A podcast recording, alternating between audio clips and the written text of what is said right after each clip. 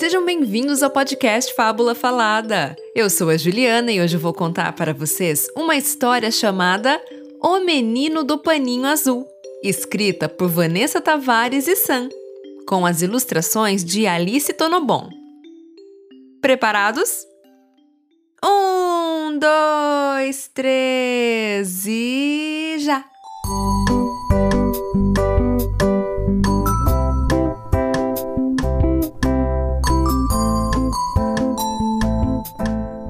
Dia chegou, a bolsa estourou.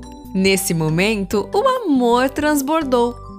Nasceu um pai, nasceu uma mãe, um sentimento desconhecido aflorou. Ao seu olhar, mamava sem parar, não tinha hora nem lugar. Meu colinho estava ali para te aconchegar. Engana-se quem acha que um bebê não sabe o que faz. Você adotou um paninho como um amigo eficaz. Parecia brincadeira, mas não era não. Você carregava seu paninho para qualquer situação nos primeiros passos, nas brincadeiras e em todos os momentos o paninho estava presente.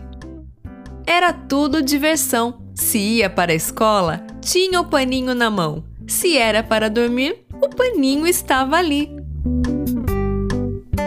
Para todo lugar que ia era aquela confusão. Mala, fralda e paninho, tudo com muita atenção. O tempo parecia passar rápido.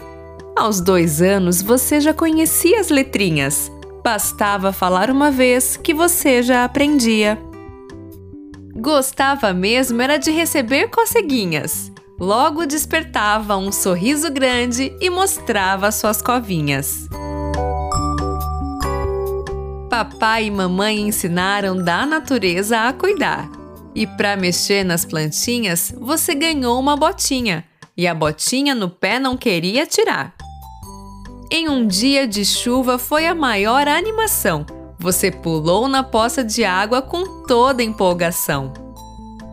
Com os dedinhos você se distraía, colocava os bonequinhos para brincar de padedê e ficava todo feliz quando encontrava seus amigos Theo, Davi e a Memê queria brincar de fazer jacaré. E para cuidar do bebê, o papai até quebrou o dedo do pé. Tudo isso a família queria eternizar. Foi aí que a mamãe escreveu essa carta para te homenagear. Com o paninho azul, seu sorriso é mais bonito. Com você na família, nosso amor é infinito. Fim. Essa foi a história de hoje. Chegou o momento de contar a palavra fabulosa que é eficaz. E significa algo que é capaz de alcançar o resultado desejado, algo útil. Agora é sua vez de me contar. Gostou dessa história?